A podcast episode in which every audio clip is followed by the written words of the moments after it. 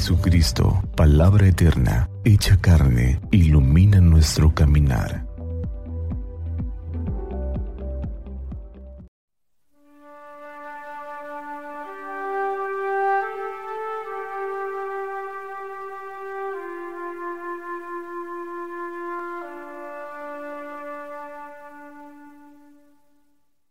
Martes 11 de octubre, semana 28 del tiempo ordinario.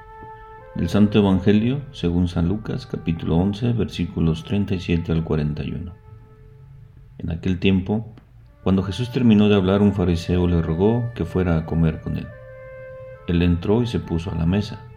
Como el fariseo se sorprendió al ver que no se lavaba las manos antes de comer, el Señor le dijo, Ustedes los fariseos limpian por fuera la copa y el plato, pero por dentro rebosan de rapiña y maldad.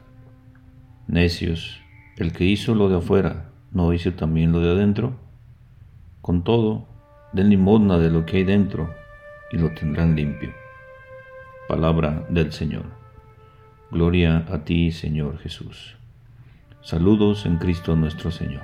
El texto que nos presenta el Evangelio pertenece a la segunda parte del Evangelio de Lucas, en el que Jesús aparece constantemente en camino hacia Jerusalén.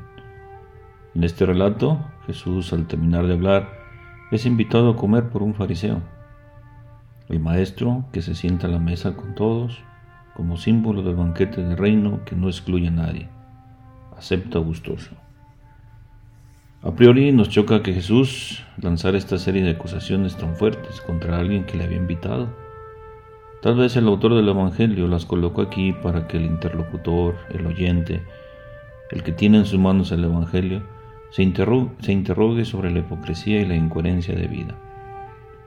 El evangelista describe la sorpresa del fariseo al ver que Jesús no realiza las abluciones rituales lo que aprovecha para presentar estas actitudes de incoherencia entre lo externo y lo interno.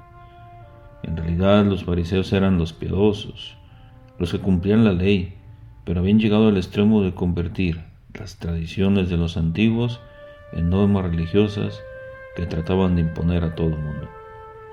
En general los ritos externos del judaísmo eran símbolos de actitudes internas, como la purificación.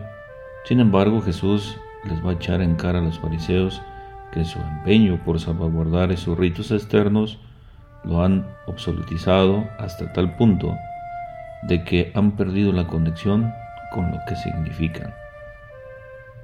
Las acciones rituales se han quedado vacías porque no responden a las, actitudes internas.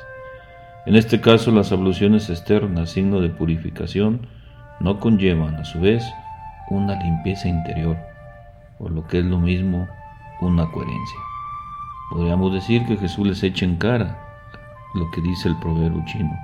Cuando el sabio con el dedo señala la luna, el tonto solo mira el dedo del que se la señaló. También en nuestra vida cristiana nos ocurre esto.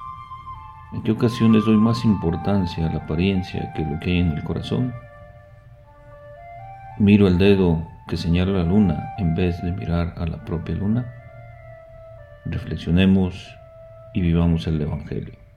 Que así sea.